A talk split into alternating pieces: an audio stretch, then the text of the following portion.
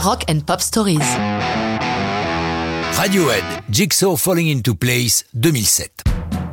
En 2007, après six albums publiés, Radiohead rompt son engagement avec Parlophone, ce qui ne les empêche pas de travailler. Tom York a ses habitudes pour écrire ses chansons. Comme il l'a expliqué au New York Times, il s'installe dans son pub favori d'Oxford, le Rose and Crown. Là, dit-il, je m'assois juste à l'entrée. Je sors de mes poches toutes les notes griffonnées sur des feuilles volantes pour les ranger, sinon je sais que je vais les perdre. Est-ce que j'écris dans le pub? Pas vraiment. Je collecte des informations, ça garde mon esprit en éveil et ça permet d'imaginer des choses auxquelles on n'aurait pas pensé.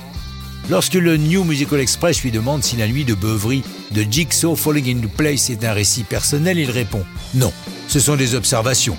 J'ai vécu dans le centre d'Oxford et j'ai occasionnellement été le témoin du chaos durant les week-ends. J'ai été le premier surpris qu'on en fasse un single, le texte est plutôt sarcastique. Sans contrat, que vont-ils faire de l'album In Rainbows? En 2007, une mise en ligne s'impose. Mais Radiohead ne fait rien comme les autres, c'est heureux il laisse aux internautes le libre choix du prix auquel ils veulent acquérir l'album. Cette méthode a déjà été utilisée par de jeunes groupes débutants. Au niveau de Radiohead, c'est inédit. Le magazine Rolling Stone a demandé au guitariste Johnny Greenwood la raison de ce choix. Il a répondu En partie parce que ça permettait de le sortir très vite, il fallait éviter les piratages, et que tout le monde puisse l'écouter en même temps. Et en partie parce que c'est une expérience qui valait le coup d'être tentée. Que les gens s'arrêtent un instant pour se demander quelle est la valeur de la musique on a trouvé que c'était une question intéressante. La mise en ligne de l'album le 10 octobre 2007 enflamme le net et In Rainbow est téléchargé un million et demi de fois dès la première semaine.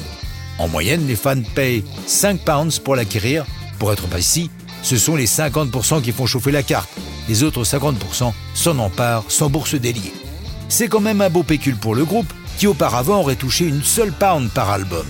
Jigsaw Falling into Place fait l'objet d'un clip délirant, le réalisateur Adam Buxton ayant affublé les membres du groupe de casques de vélo sur lesquels ont été placées des caméras. Les musiciens se filment donc les uns les autres. Il ne faut que deux prises pour que la chanson soit en boîte, le tout ne prenant que 20 minutes. Lorsque In Rainbow sort en physique, en CD, son classement au hit américain fait un bond fantastique de la 156e place à la première, unique depuis l'an 2000. Auparavant, Notorious Big et Pearl Jam avaient réalisé des envolées aussi spectaculaires. Mais ça, c'est une autre histoire de rock'n'roll.